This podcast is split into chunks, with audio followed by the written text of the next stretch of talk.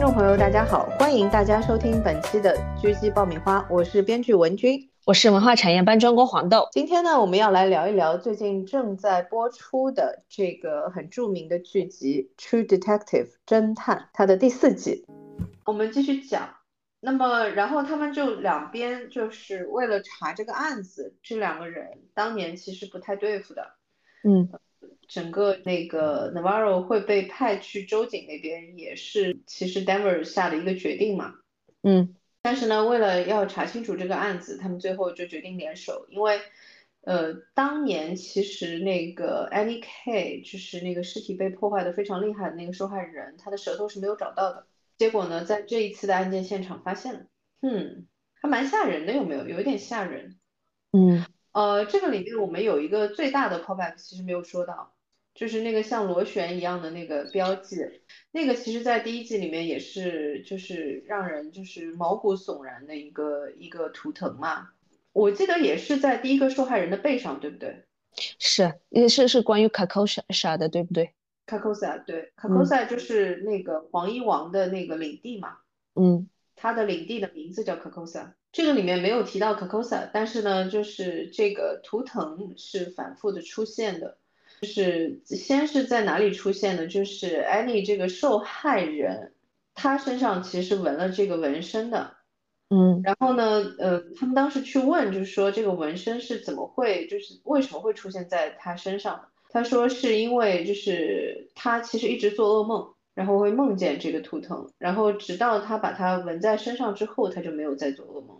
嗯，然后另一个点呢是，其中有一个尸体的脑袋上画了这个东西，然后还有就是发现尸体的那个老奶奶 Rose，她其实有问这个周瑾，有问这个 Navarro 说，你在尸体上是不是看到了 the spiral，就是那个螺旋嘛？嗯，他说什么？然后他在雪地上面画了这个 spiral，你记得吧？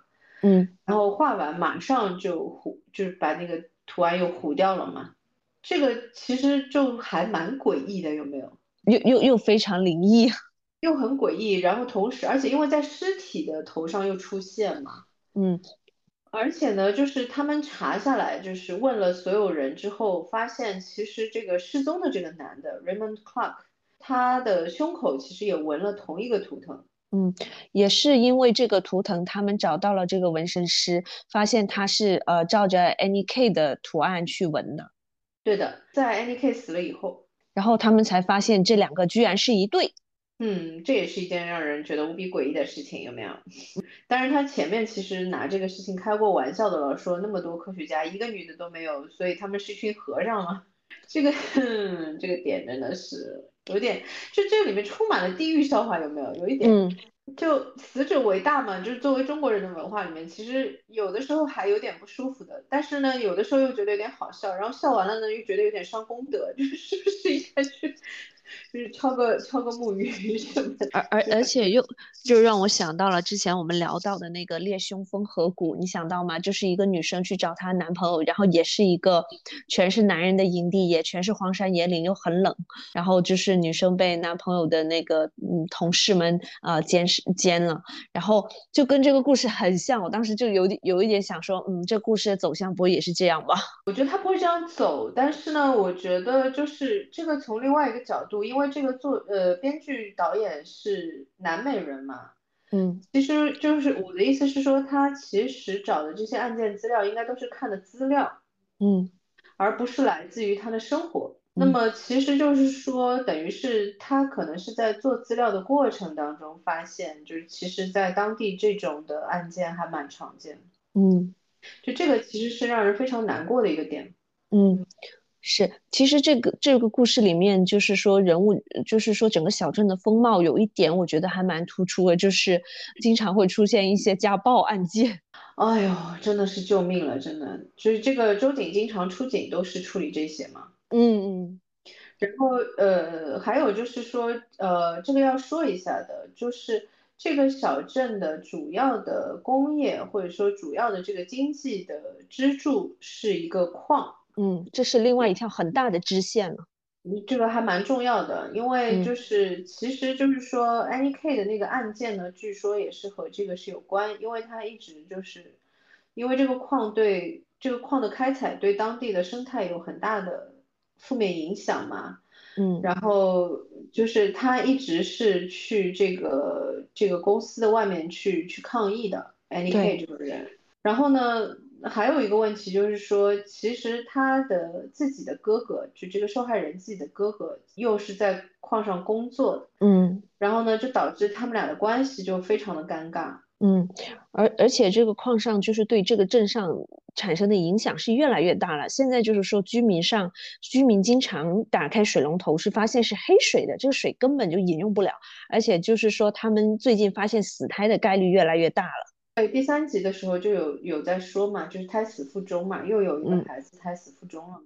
嗯。这个点上，我不知道你有没有看过，就美国有一个那个谁啊，拍《华氏九幺幺》的那个导演拍过一个叫《Fleet》，嗯，的那个小剧，你要去查一下的。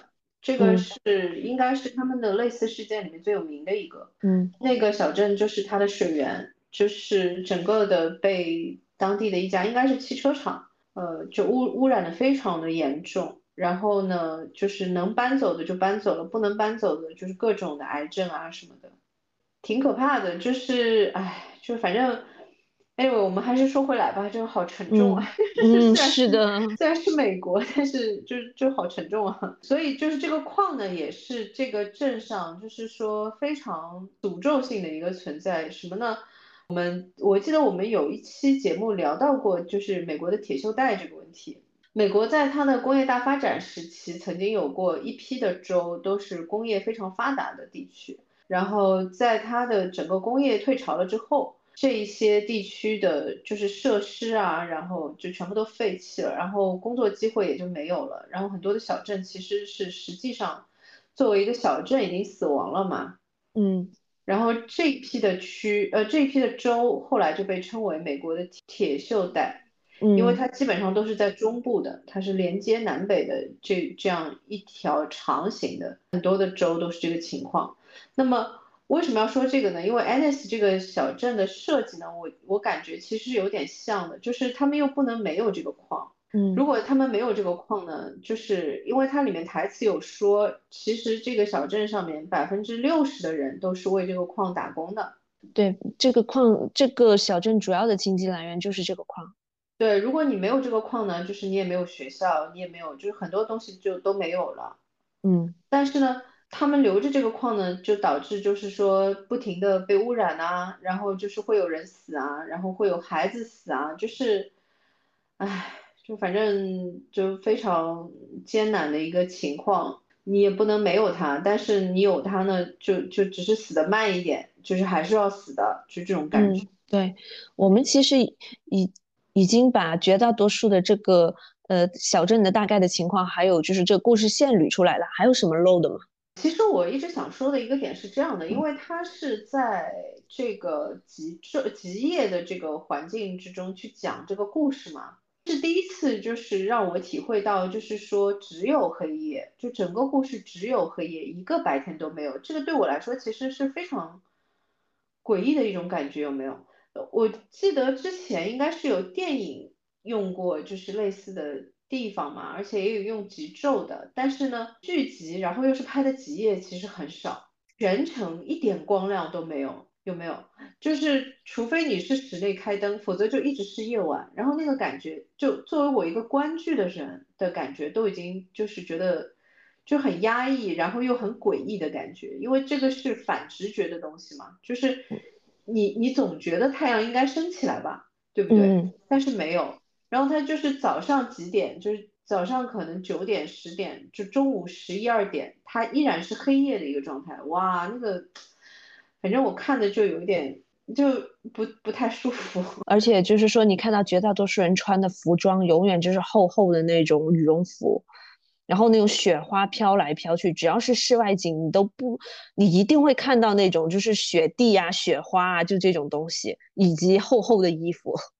对，我们前面应该都说的差不多了吧？应该没有什么信息遗漏了，应该差不多。对，呃，我觉得我们可以进入到 啊猜猜环节，这个是我们黄豆老师最想听的部分。对，因为我觉得所有的东西都已经列出来，我甚至把一些关键的东西都都都已经列了几列了一些项目，就是说，例如说是这个矿区啊，呃，还有这个呃污水啊，还有这个亡灵指路啊，还有嗯。他们经常聊到的那些啊，什么幻想足球啊、听的啊，还有那个看的那些节目啊，我甚甚至这些都记录下来了。我就想说，你怎么串联下来呢？谁和？我觉得最好笑的是，他说，嗯，你你在 a n i s 用什么 Kindle 啊？就是然后听的听的。他说，呃，对，呃呃叫什么？那个叫听的约会软件，听的。对对对，我知道，我知道是约会软件，我还没有那么那个什么，我只是。不太记得它叫什么，嗯，就是那种摇一摇，对不啦？然后就是看附近有谁，就是它里面那个笑话，因为这个剧其实是 HBO 的剧嘛，但是那个 Devers 就是呃 Navarro 问 Devers 说你是在 Tinder 上面吗？他说呃对啊，他说你在 a n i s 上什么 Tinder？他说那你无聊的时候你干嘛？然后。他说我看 看奈飞啊，对你我我当时还反应了一下，我说你这是 HBO 的剧啊，然后我当时快笑抽了，你知道吗？然后嗯，不愧是 HBO，然后就是就是有非常那个什么的自嘲精神，很敞亮，呃，笑死我了，就是看奈飞啊，然后嗯嗯，然后就愣了好久，嗯，特别可爱。呃，我觉得我们可以慢慢进入到刚才就是黄豆老师一直想一直想让我们进入的这个猜剧情的这个 环节。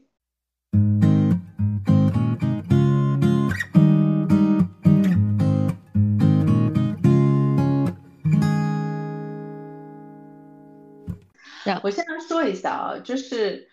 它的整个的这个故事过程，包括就是说前面三季的这个侦探的这个叙事风格，以及它背后的大悬念的这个设计风格，其实会让我觉得这可能是，如果他要合理化它的话，这可能会是其中一个人的呃梦境啊。但是它不是那种梦境，就是它不会是那种就是走进科学的那种风格，告诉你说哦，他醒过来了，一切都那个不不会的。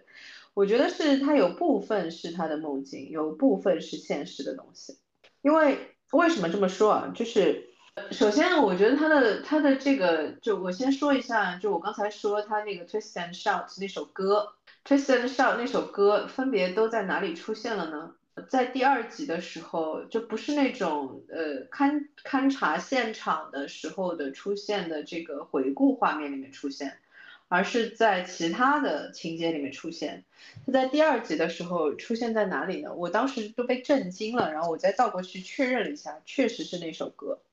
啊，是 Peter 刷 TikTok 那个吗？不是，是那个就是 Devers 那个侦探，他是原来是有一个儿子的，你记得吗？那个儿子在很小的时候应该是出了车祸去世的，然后呢，他有一个就是他为了就因为这个时间已经很接近圣诞节了嘛，然后他跟他那个等于是应该算是也不是养女，就是后妓女妓女。妓妓女妓女，就是呃他的那个呃老公的前任的女儿，等于是这样子，就是他跟他的妓女在说说我们今年要正常过圣诞节哦，你要帮我一起就是。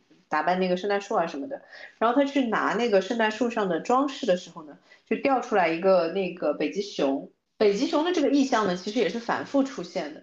第一次出现呢，是他那个时候做梦，然后有一个他应该是他儿子的那个小手搭在他的那个背上，就是跟他说，Mom, she's awake，记得吧？哦，天呐，又这句台词。对，然后他醒过来的时候，就看到地上是那个熊嘛。嗯。就是那个，它是一只就挺可爱的毛绒玩具北极熊，但是呢，其中一个眼睛是瞎的，然后上面叫伤疤。然后呢，呃，这个熊呢，在 Navara 的那个幻觉里面也出现过，我不知道那个是不是幻觉，就是他开车去 Slough 的这个路上，就是看到这个熊走出来，是一只熊，就是也是这个眼部受伤，然后有一个大的伤口的这样的一只北极熊。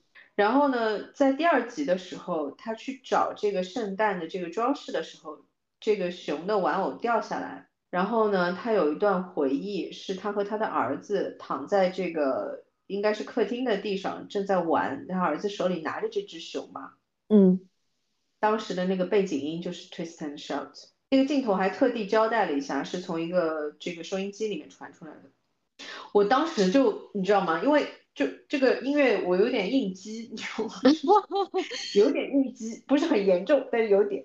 然后我就啊，因为我对 Beatles 不熟嘛，我对披头士就是真的不熟。然后我就啊，是同一首吗？然后就到个呃，真的就是这一首。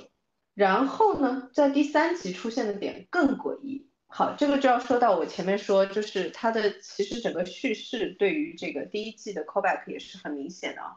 在第三集的时候呢，就有一个就是说他一直跟在他身边的一个年轻探员，就是问他说他们当年到底发生了什么，就是问他和 Navarro，嗯。当年到底是怎么样就是吵翻的。嗯。那个案子呢是一个也是家暴的一个案子，那个嗯。男的是一个有前科的这样的一个人，应该是 Wheeler 吧，是叫 Wheeler，anyway，嗯，对，是，是吗？对，嗯然后他就跟他说说当年的那个案子是个怎么一回事嘛？他说这个人是个有前科的，然后呢，呃，从牢里出来之后，不知道怎么搞定了一个只有十，好像是只有十八岁还是没到十八岁，十八十八，十八岁的一个女孩子，然后两个人就生活在一起嘛，然后他就对这个女孩子就是实施家暴了，其实，然后结果他们每次出警呢，呃，都是说啊他自己摔的呀，啊他不小心啊，然后呢，因为这种是属于不告不抓的，就是必须是女方提告他们才会抓这个男的。嗯然后这个女孩子不告，不告呢，那他们也没有办法了，其实。但是 Navarra 其实很反感这个事情，他觉得他们当时应该要做一些什么，嗯呃，结果没有做。然后他说，然后我们就接到了那个关键的电话，就是 We got that call，然后嗯就这个女孩子被打死了。他说我们到现场的时候呢，就是发现说这个女孩子已经死了，然后这个男的也已经死了，就是一个他杀自杀案。嗯但是其实呢，镜头的表现呢，就和第一季的时候，两个侦探去现场抓那个第一次去抓嫌疑人的时候的那个过程是一样的，就是他的回忆和实际发生的那个镜头是不一样的。对，那个镜头其实很短，就是说他们两个到了之后，这个男的就是完全没有悔改之意的转头看了一下他们，其实就已经暗示这个男的是不可能吞枪自杀的。然后这个男的不仅没死，他当时的回忆是说，我们去的时候，这个男的也死了，这个女的也死了，记得吗？嗯嗯镜头拍出来是他们进去的时候，这个男的就是还很轻松的样子，就坐在那嗯个上面，面前是那个女孩子的尸体嘛。嗯然后这个男的呢开始哼歌，哼的就是 twist and shout。天呐，更诡异了。我真的，我跟你说，而且你你这你你有没有发现这首歌贯穿了三个时空？哎，就是最早应该就是说，嗯，就是他他回忆 Denver 回忆和小孩的时光，然后这个应该是很早以前的的那那个歌的感觉，然后这个男的这个 Willis 这个大概也就是七年或者是五到七年前的一个情况，然后就。一又又是这个时空，又是一个时空，然后到这个科考站，就是现在的这个时间段，三个时空哎，这首歌对，这是为什么？我觉得它可能是其中一个人的梦境，啊，有意思吗？有点意思。嗯，就就确实是留了非常非常多的彩蛋，就是全掉在地上等着你去捡的感觉，就是多好多。哦，我跟你说，真的，这是我就是真的我接触过彩蛋最多的一部剧，真的就其实有点累，有没有？但是呢，嗯又很好看。然后呢，真的就是花了力气去把所有的这些 彩蛋都找出来了。现在是祈求不要烂尾，我我我就现在看到三集就觉得还挺开心的。然后这个里面有一个第三集，就是呃，我们之前其实有聊过，就是不是在开麦的时候啊，就是我有跟黄豆老师私下有聊过。我其实看到第三集的时候呢，我稍微有一点点诶，因为第三集的剧作水平就挺明显的不如前两集。嗯就在我看来挺明显的啊，可能其嗯他观众看着也没有那么明显，但在我看来就挺明显。它是两个问题，第一个问题是说它的台词水平明显下降，啊，它的台词里面大量出现了这种，就是比方说 Navara 那个时候回忆，就他其中有一个点上要求就是人，就是他去找的那个线人要求他。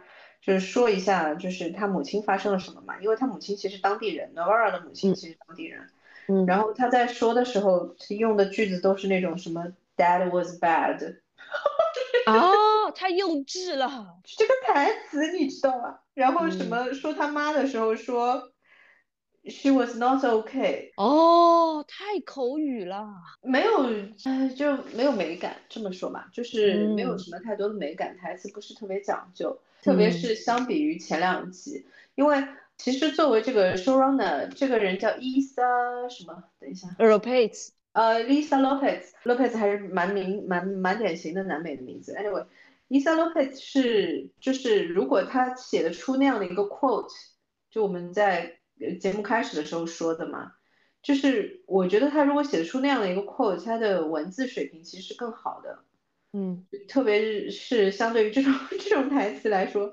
就没有那么的，就是白话，我都不知道应该怎么说，反正就是台词下降的特别明显，对我来说。嗯嗯那还有一个问题呢，就是它的节奏不如就是前两集那么的丝滑。其实啊，要承认，就是这是一个非常难写的故事，因为它嗯确实，它虽然没有玩时间线，但是呢，它确实是一个多线故事。嗯，它是分了就是挺多的线头去展开的。嗯，但是呢，就是到了第三集，就明显这个多线之间的这个节奏就踩的没有前两集好。踩得好的话呢，其实互相会有帮助，但是如果你没踩好呢，就会显得有点乱。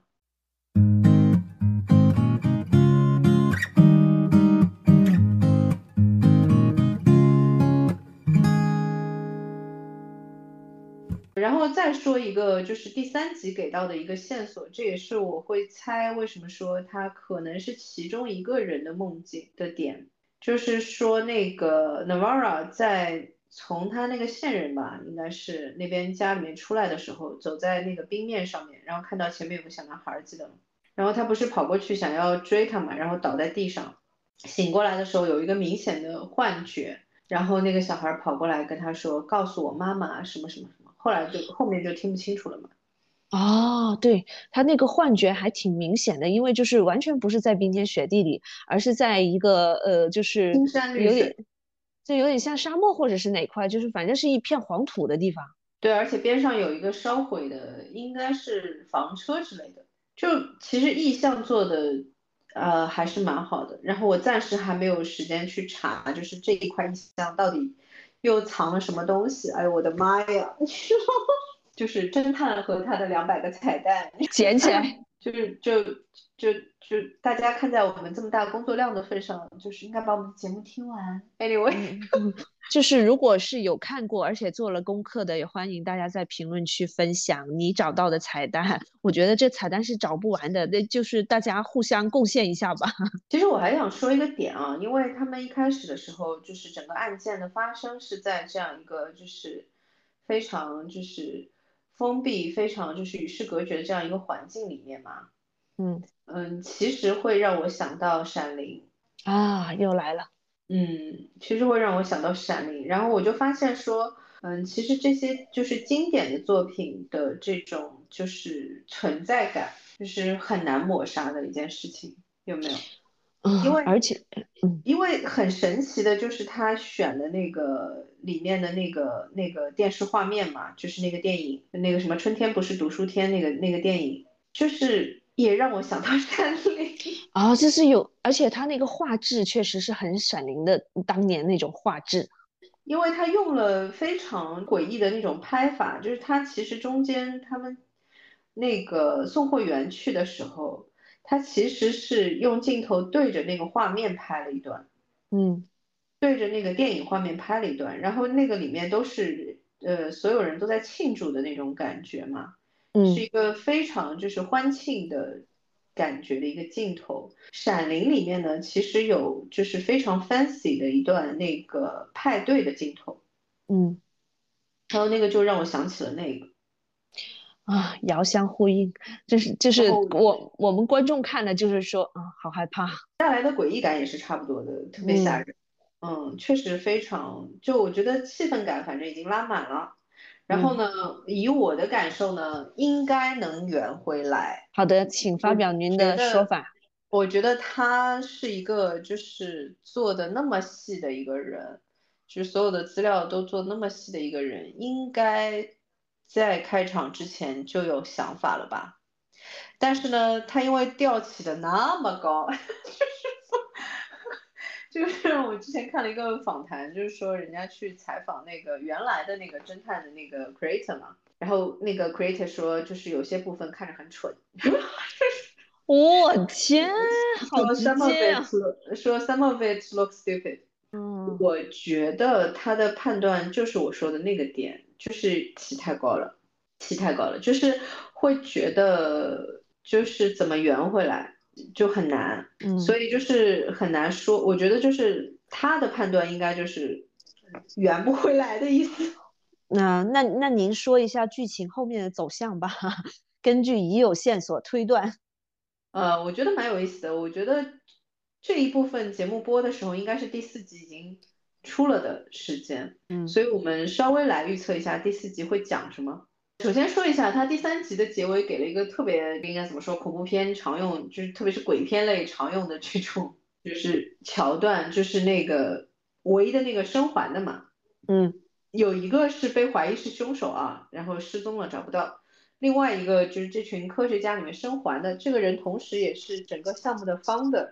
这个人的名字叫 Anders Sloan，然嗯后是一个 structural biology。因为我已经记了笔记了，所以我不讲，我觉得浪费。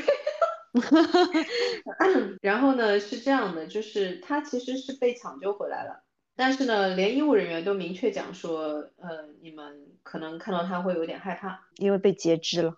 确实，而且他不仅仅是被截肢，就是其实都是那种就是皮肤有坏死嘛，啊，所以眼他有很睛已经瞎了。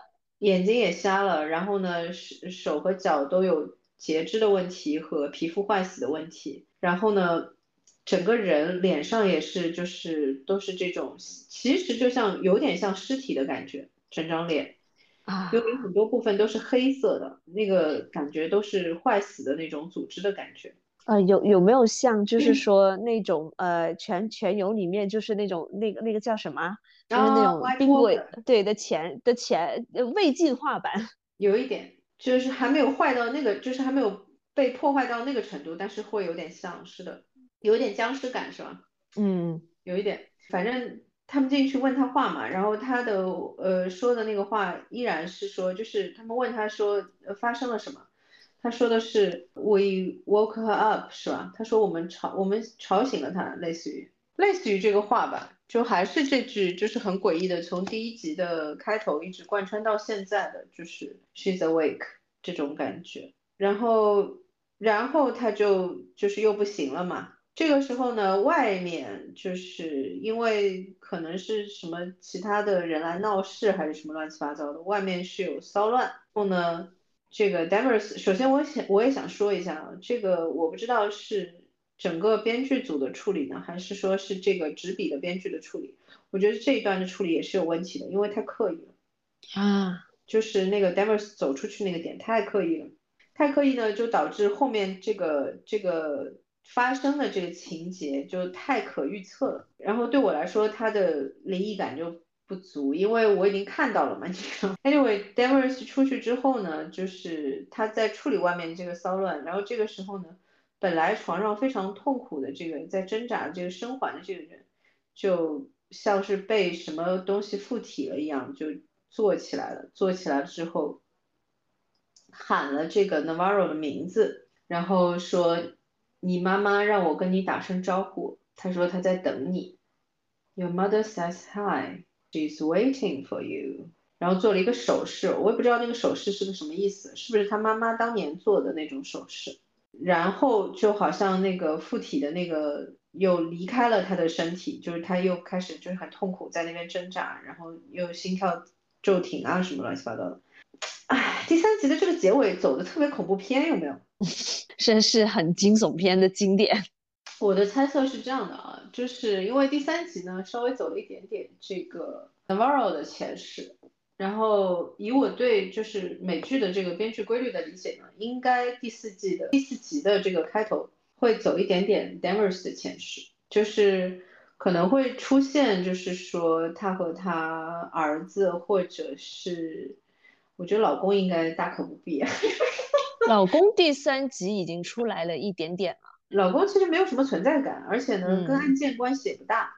嗯，我觉得儿子应该还是有可能会出现一下，但是更有可能的是他和他这个妓女的这个关系。嗯嗯，这个铺了蛮久了。对，前面应该也会稍微交代一点可能。嗯，然后呢，还有一种可能性呢，就是延续第三集的这个前世，就是还是不交代呃 Danvers，而是继续交代这个 Annie K 这个和这个。Navarro 之间的这个关系，因为第三集的开头就是这个嘛，嗯，就是当时他因为 Annie K 去去去抗议，然后被就是投诉嘛，嗯，说他 trust trespass 是吧？就是非法进入那个别人的领地啊什么的，嗯，然后要抓他嘛，然后去了之后就正好赶上他在给当地的一个就是 native 在接生，然后还帮忙了，对。嗯，这个过程也是。其实我看了一个 Vanity Fair 的一个报道，就是说能够在呃剧里面看到这么正常的就是生产过程，还是蛮开心的。然后我就在想，你们到底看了什么？就很毫不费力气的生出小孩，可能 呃也没有不费力气哦，他还是费了很大力气的，而且就是但是就是妈妈就母子平安嘛。嗯。就他们说，就是这么正面的描写，已经就是有两有有两年没看到了。然后我后来去翻了一下，就是他们说的，就是其他那些不太正常的 这个生育过程，确实就蛮吓人的。哦，确实是蛮吓人的。那个一个是龙族嘛，还有一个是呃，也是去年的一个惊悚片，那个实在过于惊悚，我都不想说，就是反正就挺恐怖的那个生育的过程。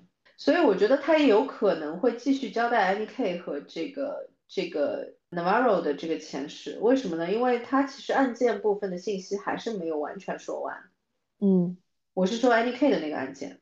嗯，因为其实就是这两个案件现在因为有这个舌头的存在嘛，所以两个案件其实相关联的。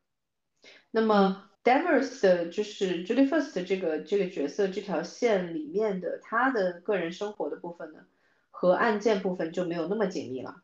嗯嗯，就不像那个 Navarro 的这条线，其实和案件部分就非常紧密的连在一起，所以也有可能继续交代就是 Danvers 那边的东西。那这个其实也 OK。然后我其实之前也在思考，就是说他第三集的这个打点打成这个样子。所以他第四集会怎么走？能不能？其实，嗯，你说，我说能不能把它掰回正轨？就是第三集这个有失水准的表现啊，这个应该没有什么问题，我估计啊。但是这个还是要看说是哪个编剧执笔。唉，呃，执笔编剧还蛮重要的，因为前三季的剧本基本上全是另外一位的这个编剧自己写的嘛，他一集都没有交出去嘛。这一季的剧本就是我明显看了前两集都只有一个编剧的署名，这一集是有两个编剧，那么另一个其实署的是 creator 了，那就你懂的，嗯，就其实动笔的应该是另外一个。然后我也查了，他之前也是写一些就是惊悚类的题材比较多的这样的一个编剧，所以我觉得他的经验是够的，只是说他的台词可能没有就是 creator 这么好，没有 Isa Lopez 这么好。嗯，那么你一对比，就凡事就怕这个，对吧？而且是 side by side comparison，就是你角色都是一样的，可能结构也是大家一起开会定的。那你其实最后就是看一个叙事，看一个台词了。那台词就不行，这个 是挺明显的。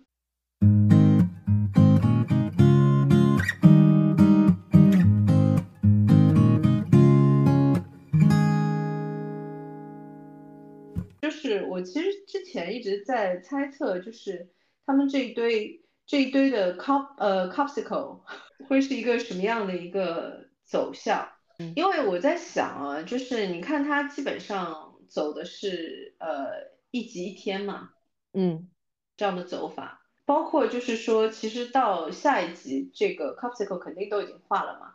然嗯后按照原来的说法，他们是应该会被运回那个类似于他们的上上级部门，嗯的所在的那个州嘛，因为那边是有这个有这个就是相应的一些检查设备啊，包括就是法医的这个配置也比较好啊，等等，是这个情况。他们这个地方连个法医都没有，好像。对，是的，没有那个 呃那个呃叫什么验证部门什么的。对，然后他当时把这个尸体全留下来，是说因为就是法律上有规定，就是说非必要不能够移动这个尸体嘛。然后，否则的话，就是造成就是对证据的破坏的话，这个证据是没有办法作为呈堂证供的。然后，所以他就要求说，这个尸体要留在当地去化开才能搬。那么，呃反正，然后，而且就是说，这个警察一看也是属于那种游走在就是合法和非合法的边缘的这种感觉。因为他没有法医嘛，然后他本来让那个年轻警官 Prior 去找一个法医，结果那个法医呢也是哪个地方反正就是路被封住了还是什么，他来不了。最后呢就找了他的一个兽医的朋友，是，这个小孩儿的兽医的朋友，就是说什么呢？就是说他其实也处理过很多动物的死亡嘛，而且是大型动物，那他其实可以喊他来看一看。这个人看下来的感觉是说，这些人这些尸体不像是死于冻死的，他们在冻就是冻上之前就已经死了，然后看起来像是心脏病发死的，也就是吓死的。其实嗯，cardiac atrial 那个 arrest 就是心脏骤停，就一般是惊吓造成的，否则难道就是七个人都有心脏病吗？怎么不可能。